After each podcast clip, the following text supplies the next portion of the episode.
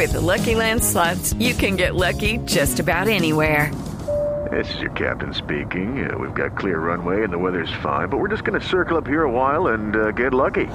No, no, nothing like that. It's just these cash prizes add up quick. So I suggest you sit back, keep your tray table upright, and start getting lucky. Play for free at LuckyLandSlots.com. Are you feeling lucky? No purchase necessary. Void where prohibited by law. 18 plus terms and conditions apply. See website for details. Con su esposa Bárbara Bach. Eh, eh, eh, Paul se ha limpiado completamente cigarrillo, marihuana, todo el cuento. Ahora, ellos ocasionalmente usaban LSD en los 60, pero tampoco fue que fue una cosa así, adicción, adicción. Pero No eran Boy George, pues. no eran Boy George o, o, bueno, algunos de los otros. Entonces, em, pero, Pero eran irreverentes en su pelo, en su look. Digamos, hoy en día los vemos divinos, conservadorísimos, con su pelito y su- sus trajes impecables. sí, sí. Pero en esa época, esa pinta era revolucionaria. Claro, es más, es que mi pelo probablemente es casi, bueno, lo que me queda es casi más largo que, que usaban ellos en esa época. Y era escandaloso. Mop tops, los, los cabeza de, de- de trapero. ¿Les decían? Sí, les decían así.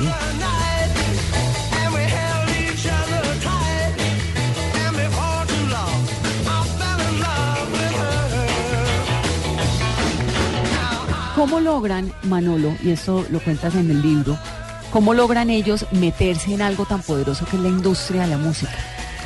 Que es tan fuerte, viniendo de Liverpool, lo que decíamos, unos muchachos muy jóvenes, sin estudio, porque lo que hicieron fue música, ¿no? Desde siempre. O sea, Crecieron ellos- en la calle, digamos, en, el- en la noche, en el bar, en la rumba, en... ellos todos terminaron, digamos, su ciclo básico de estudio.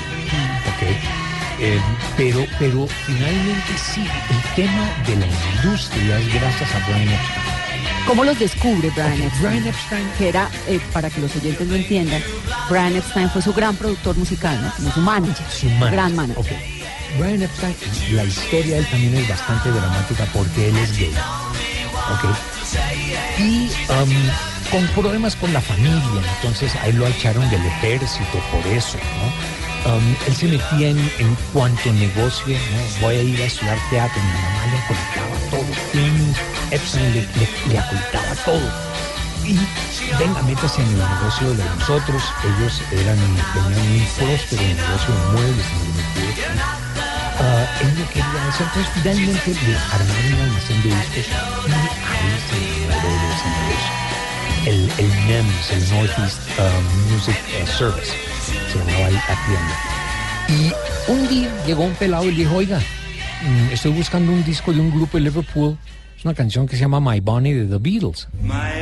Y Brian Epstein, que se preciaba de saberlo todo en música, yo no, no lo No conozco. conozco.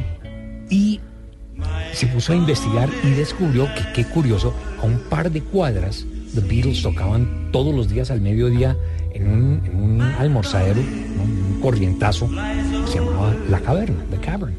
Entonces fue un día a verlos.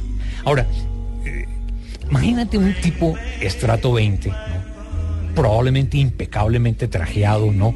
Con finos perfumes y todas esas cosas, entra a un sótano con olor a comida, a grasa, probablemente a gente no demasiado bien lavada, etcétera. O sea, No, imagínense. no un sitio sofisticado precisamente. No, y además con unos olores debió ser divertido. Pero al fondo de esa caverna, en la tarima, ve a cuatro muchachos tocando sus Beatles.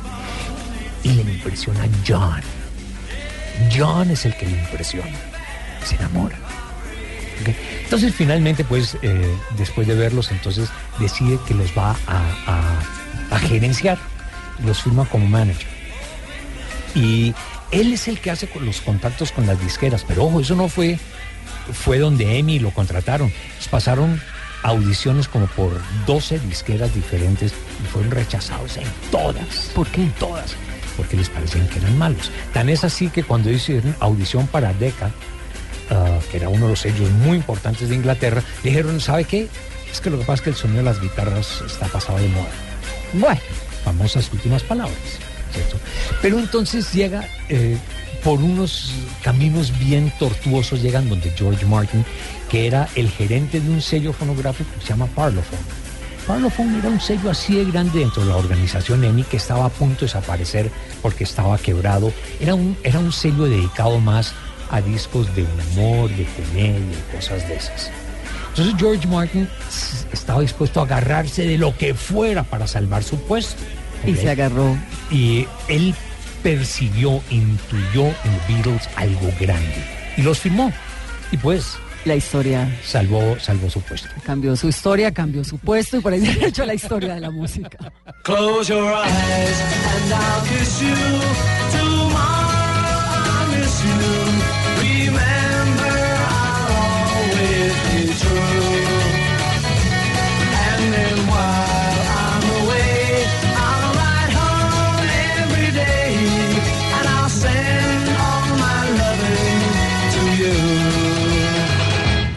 Hacemos una pausa en esta conversación de domingo. Estamos hablando de los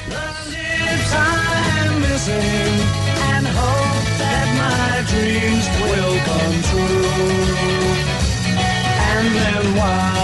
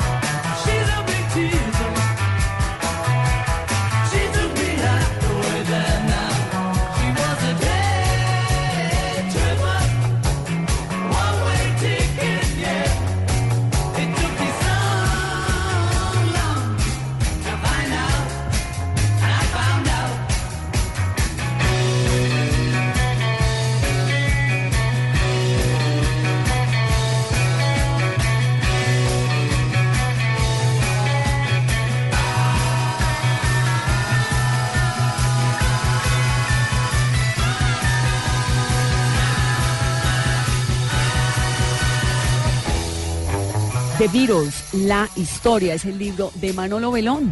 De eso, de esos grandes, con este grande. Continuamos aquí en Desalvo.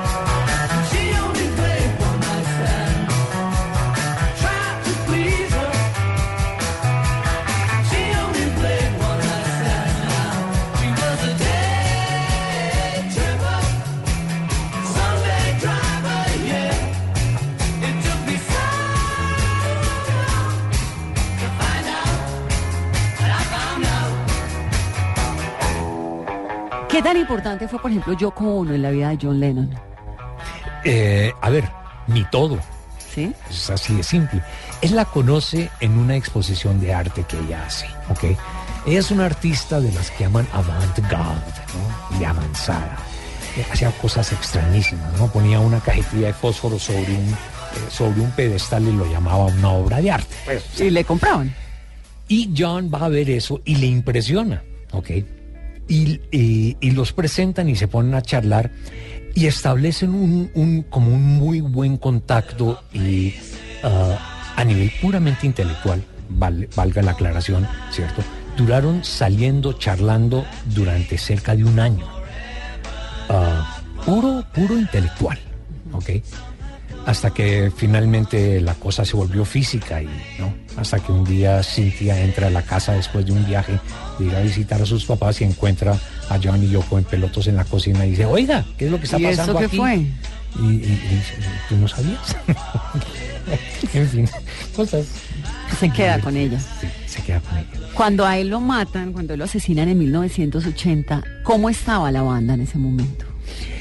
A ver, ellos venían hablando eh, uno tiene como la idea generalmente de que eh, después de 1970 ellos rompieron Y contacto. se pelearon y todo eso. No, ellos muchas veces trataron de hablar, no siempre lo lograron. Lo que pasa es que Paul, por ejemplo, está en Londres. Agarra el teléfono, marca el 001 o su equivalente, operadora, por favor, una llamada a Nueva York, tal. No, se comunica. Si contestaba Yoko Ono en el apartamento, Tiraba el teléfono. John está ocupado y le colgaba. ¿Por qué, ¿Por qué ella tiene esa fama de que los alejó? porque ella eh, ve o veía en John un talento único e irrepetible, mucho más grande que The Beatles, y ella tenía la sensación de que, o- y hasta lo dijo, que eh, John no necesitaba de los otros tres para ser el más grande de todos los tiempos. Y lo ha dicho muchas veces. A fin de cuentas, ¿quién escribió las mejores canciones de, de The Beatles? John. ¿Quién tuvo la... o bueno, sí, toda era un gran carrera. genio musical. De hecho, fue el que el pionero de los Beatles. Sí, sí, sin duda. Pero era un gran equipo. ¿no? Es Se que lo que pasa es que ella. los cuatro juntos eran una suma mucho más grande que uno más uno más uno más uno. más uno.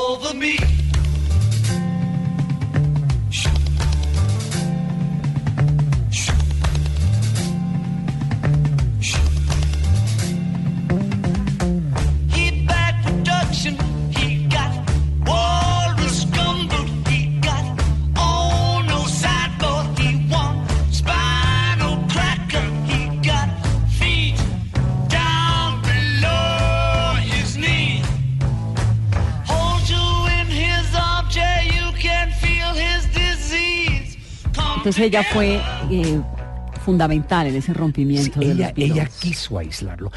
Pero hay que entender que antes de que ella llegara, ya las cosas entre ellos estaban no muy bien. Ya había cansancio. Llevaban ah, viviendo casi uno encima del otro durante un par de años. eh, conflictos de personalidades.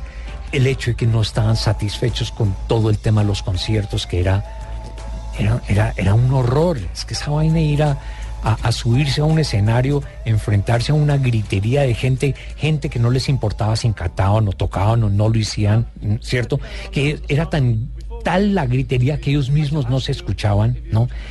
Eh, les aburrió todo el tema de los conciertos. if you will, if you will, as we sing the song, just clap your hands, or yes, or if you want to, stamp your feet on the floor, but just make a noise.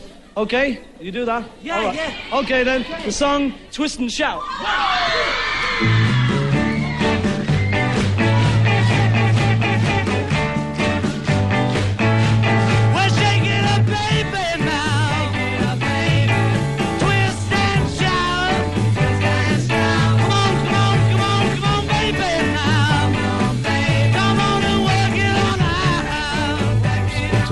Divertidos es, el concierto de los Beatles dura aproximadamente 30 minutos.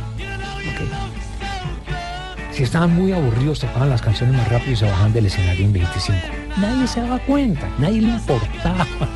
Sí, entonces La gente quería solo verlos y ya. Exacto. Están ahí. Y pegar alaridos. ¿Tú sabes cuál era el olor dominante en los conciertos de Beatles? ¿Cuál era?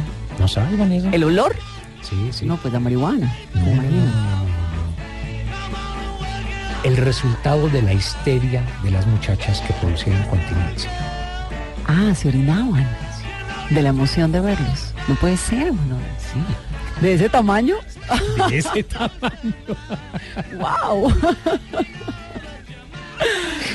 Entonces se desesperaron, se separaron. Sí, sí. Entonces ya cuando, cuando aparece Yoko, ¿cierto? Las cosas entre ellos ya estaba mal. Ya no, ya no estaba funcionando como debía funcionar, ¿no? Pero claro, ella tampoco ayudó a, a mantenerlos unidos. Claro, y Paul Entonces- McCartney lo llamaba desde Londres y yo pues, le tiraba el teléfono, Exacto. entonces no...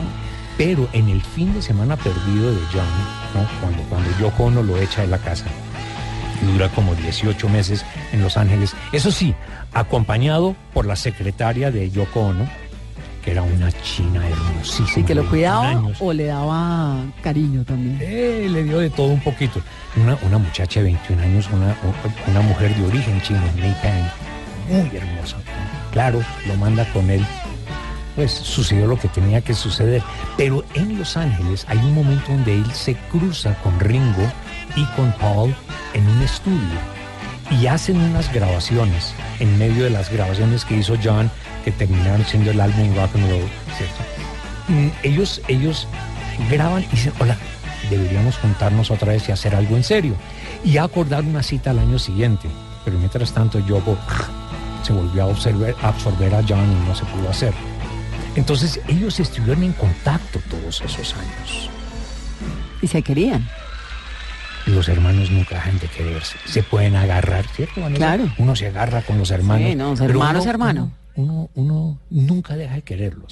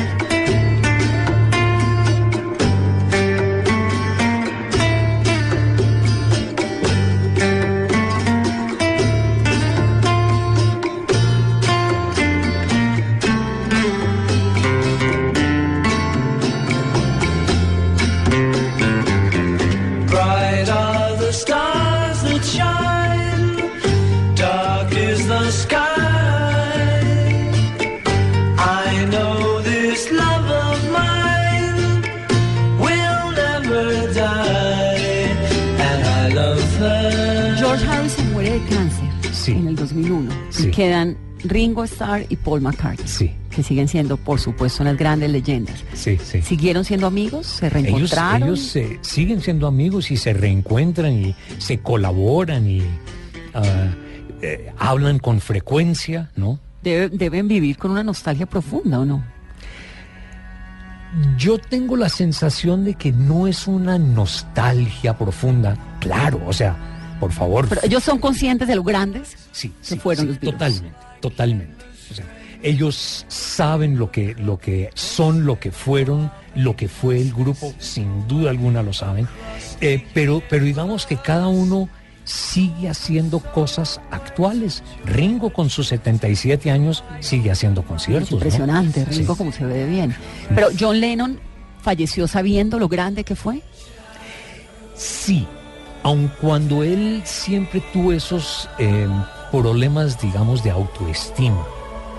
Cuando él se presenta con, con Elton John en el Día de Acción de Gracias del 74, él llega al, teatro, al Madison Square Garden, muerto del susto. Dice, pero yo qué voy a hacer aquí, la gente ya no se acuerda de mí, yo ya estoy pasado de moda, hay muchos, muchos artistas nuevos, yo qué voy a hacer. Finalmente Elton John le dice, mire, súbase al escenario conmigo, o sea, y lo presenta. Y cuando él dice, John Lennon. Bueno. Se cae el Madison Square Garden. Y John de repente se encuentra ahí, ¿no? Y como dice, eh, tengo que tocar rápido porque estoy que me vomito el susto, literalmente. Y arranca diciendo, voy a cantar una, vamos a cantar una canción que yo nunca había cantado antes, que es de un antiguo novio mío. Y arrancan con Her Standing There, que es una canción de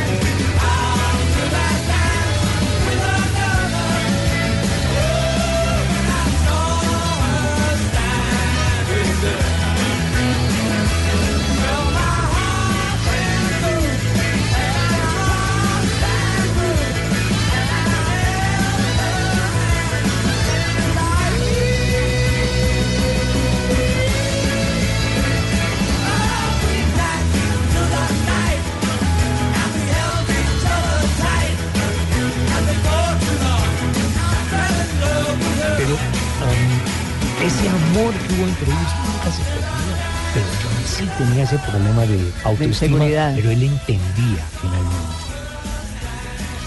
Trascendí, ¿no? Manolo, ¿cuándo fue la primera vez que usted oyó a los Beatles?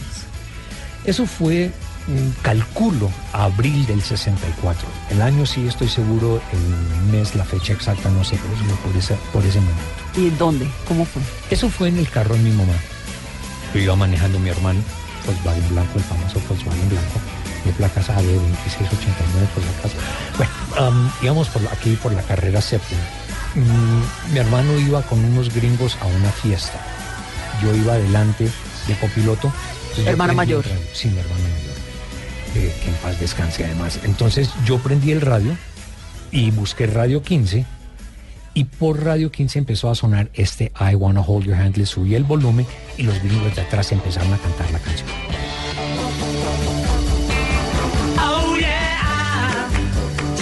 Something.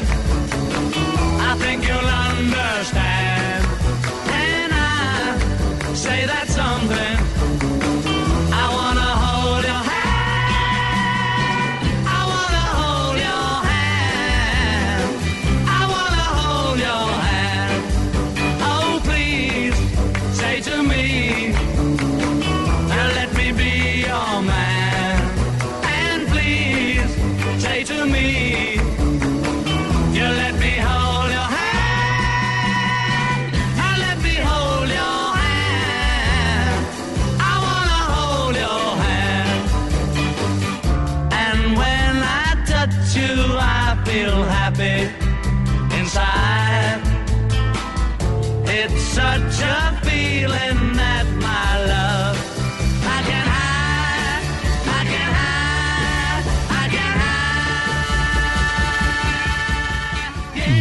Repente caigo en cuenta que ese I Wanna Hold Your Hand hablaba directo, directo a mi corazoncito adolescente.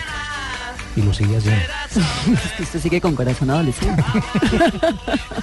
No lo tenemos todo. Y eso, sí, total, y esperamos tenerlo siempre. Y eso fue amor a primera vista. Sí, fue amor a primera vista. Eso fue en el 64, los Beatles ya llevaban cuatro años. ¿En Pues, Colombia momento- eran ya famosos? No, ahí fue donde se volvieron famosos. Es más, es que a raíz de eso, eso fue cuando ellos llegaron a los Estados Unidos en febrero del 64, cuando hubo la gran explosión mundial de Beatlemanía, que hasta ese momento era un fenómeno más bien británico. Sí, Y el mundo entero, los jóvenes del mundo entero, se inclinaron ante los nuevos reyes. Pero conciertos, en algún momento se pensó en, en usted en ir a un concierto de los Beatles, en hacerle viaje, que era difícil pero- moverse, No, pero, obviamente. pero- pero es que lo que pasa es que mediados de los años 60 ¿Cómo llega uno hasta O sea, allá? ir a Miami era... Sí. Sí. claro que se podía, había aviones y todas esas cosas. Eso me lo preguntaron el otro día. No, no era imposible, ¿no? Pero no era común. Sí. Entonces, no, soñar con ir a verlos, no. ¿Qué se oía en esa época en Colombia? A ver, eh, ya venían sonando, comenzando a sonarlos. eh, uno, ya venía sonando Bill y sus cometas, que había estado en Bogotá en el 62, ¿cierto?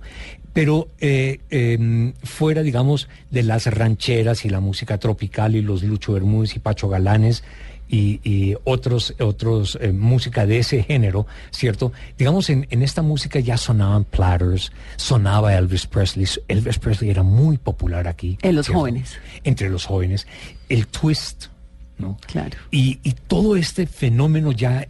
Y además estaban los, los artistas latinos, estaba el dúo dinámico y Palito Ortega y, y los Teen Tops y Enrique Guzmán y todo, toda esta onda de, de la nueva ola latinoamericana de la música. Y los Beatles ahí Y ellos llegaron y rompieron rompieron. y conquistaron rompieron. corazones como el de Manolo que no ha podido superarlo. Pues el tuyo también. ¿no? pues digo yo. Es que yo crecí oyendo a los Beatles. Mi papá sí. oía Beatles entonces yo tengo afiche el grande del baño en mi casa de los Beatles y ¿Todavía están Yesterday. los vinilos? Todos los días de mi vida oigo Yesterday. todos los días de mi vida. Tú sabes No lo supero. Hay, hay, un, hay, una, hay un dato y es que se supone que Yesterday suena por lo menos una vez por hora en alguna emisora del mundo. Wow, pues yo sí que le colaboro a esa medición. Sí, es que Se llama Los Beatles, una historia apasionante escrita por Manolo Belón del fenómeno musical que conquistó al mundo y que afortunadamente esperamos siga conquistando a las generaciones venideras. Están las librerías, pueden Sí. disfrutarlo. sí, y, y, pues gracias a Dios muy exitoso, eso es lo más emocionante. Y gracias a ese lanzamiento tuvimos esta excusa para conversar con Manolo, que siempre es una gran dicha. Pasa el tiempo volando, Manolo. Sí, no, y además siempre es una dicha verte aquí en vivo y en directo, no solamente a través de, la, de las 32 pulgadas del televisor. Del televisor. Manolo, gracias por esa A ti, conversación. muchas gracias. Y ustedes que tengan un feliz resto de domingo y por favor, que suenen los Beatles. Here comes the sun. Here comes the sun.